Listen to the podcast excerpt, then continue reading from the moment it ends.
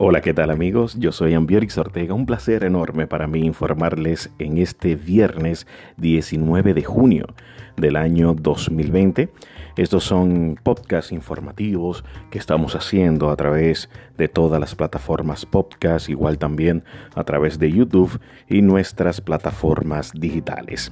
Vamos a comenzar de inmediato con las informaciones del día de hoy, las, las más importantes, y es que al iniciar la tarde de ayer jueves, el expresidente de la República, Leonel Fernández, pues visitó La Vega y dentro de todas las actividades que desarrolló en la provincia de La Vega, pues tenía una que era la principal en el Club Codia de esa ciudad, donde aseguró que el único que puede hablar de construir la UAS en La Vega es él, porque en su último periodo, pues entregó los terrenos de la fortaleza, la concepción a la UAS para que se construyera ahí eh, pues eh, el recinto UAS La Vega.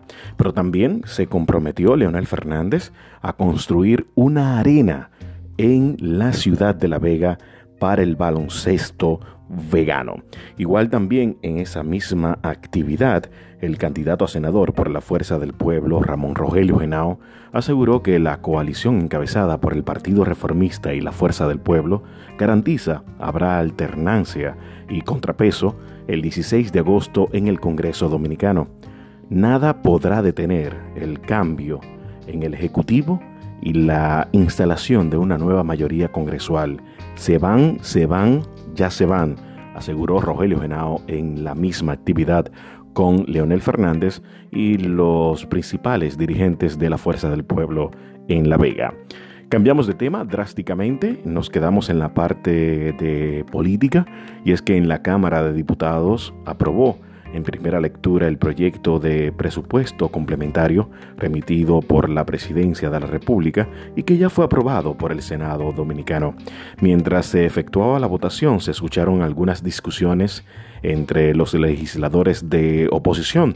El presidente de la Cámara cerró de inmediato los trabajos del día y volvió a convocar a los diputados para el próximo lunes 22 de junio a las 10 de la mañana ya fue aprobado entonces este proyecto de ley de presupuesto complementario en primera lectura. Ahora falta una segunda lectura que se va a efectuar al parecer el próximo lunes 22 de junio a las 10 de la mañana. En otra información, señores, eh, Marlene Martínez, pues condenada por su implicación en el asesinato vil, cruel de la adolescente Emily Peguero, busca obtener su libertad mediante un recurso de habeas corpus. Miren, la imputada, recluida en la cárcel de Rafael y Mujeres en Santiago, interpuso el recurso a través de sus abogados Ingrid Hidalgo y Manuel García. En la instancia de habeas corpus, la defensa de Marlin afirmó que su cliente califica para ser puesta en libertad por enfermedad y porque cumplió condena. Los mismos eh, sostienen que Martínez sufre de hipertensión y diabetes. Ya esta audiencia, que será de manera digital, pues será el próximo lunes en la mañana. Eh, se va a conocer esta audiencia para conocer este recurso de habeas corpus donde Marlene Martínez está pidiendo que le dejen en libertad.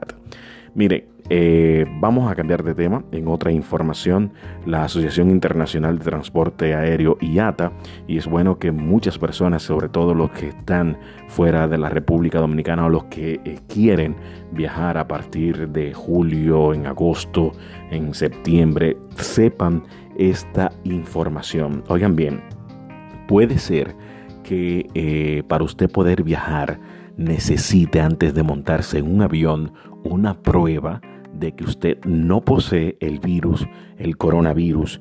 Esto debido a la IATA, la Asociación Internacional de Transporte Aéreo, dijo que si los gobiernos deciden poner un test de coronavirus como requisito para la entrada a sus países, estas pruebas deben ser rápidas y ofrecer un resultado exacto y poder hacerse a gran escala.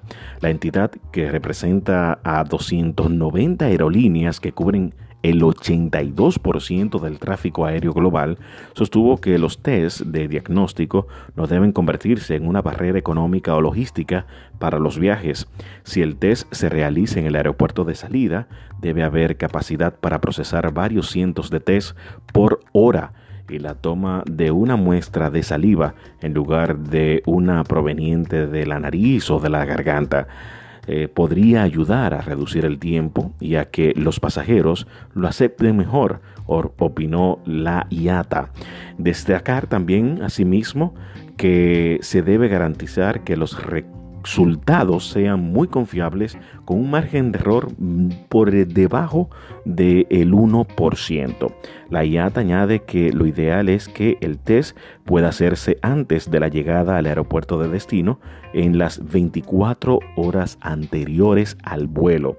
En caso de que se pida el test como parte del proceso de viaje, se recomienda que se realice en el momento de la partida y que los gobiernos reconozcan mutuamente los resultados. O sea, lo que está contemplando la Asociación Internacional de Transporte Aéreo, IATA, eh, es que pues si se, como ya algunos gobiernos han adelantado que para poder entrar a su país, pues tienen que tener una prueba, unos resultados negativos de la prueba. Y entonces lo que la IATA está pidiendo es que se haga, si es en el aeropuerto de salida o en el aeropuerto de entrada, que sea eh, de manera rápida, de manera segura, con un margen de error muy mínimo, pero también eh, lo que más ellos recomiendan es que se haga en, el aeropuerto de salida con 24 horas de antelación. O sea que si yo voy a viajar mañana, hoy ya yo tenga mi prueba en la mano para poder hacer el viaje mañana. Entonces, eh, esto prácticamente es a nivel mundial y es bueno que usted sepa que en la República Dominicana se tiene contemplado que a partir del primero de julio se pueden abrir ya los aeropuertos para que los viajeros o los turistas puedan llegar a la República Dominicana, pero se contempla que para usted poder entrar a la República Dominicana, en el caso de nosotros de nuestra patria, me refiero, pues usted tenga que tener esa prueba negativa de por lo menos 24 horas antes de montarse en el avión. Gracias amigos por estar con nosotros. Este fue su resumen informativo de hoy viernes 19 de junio del año 2020. Un placer enorme para mí informarles, recordándoles que nos sigan a través de las redes sociales arroba Ambiorix Amplíe esta y otras informaciones a través de nuestro portal www.ambiorixortega.net y también descargue nuestra aplicación para Android Ambiorix Ortega.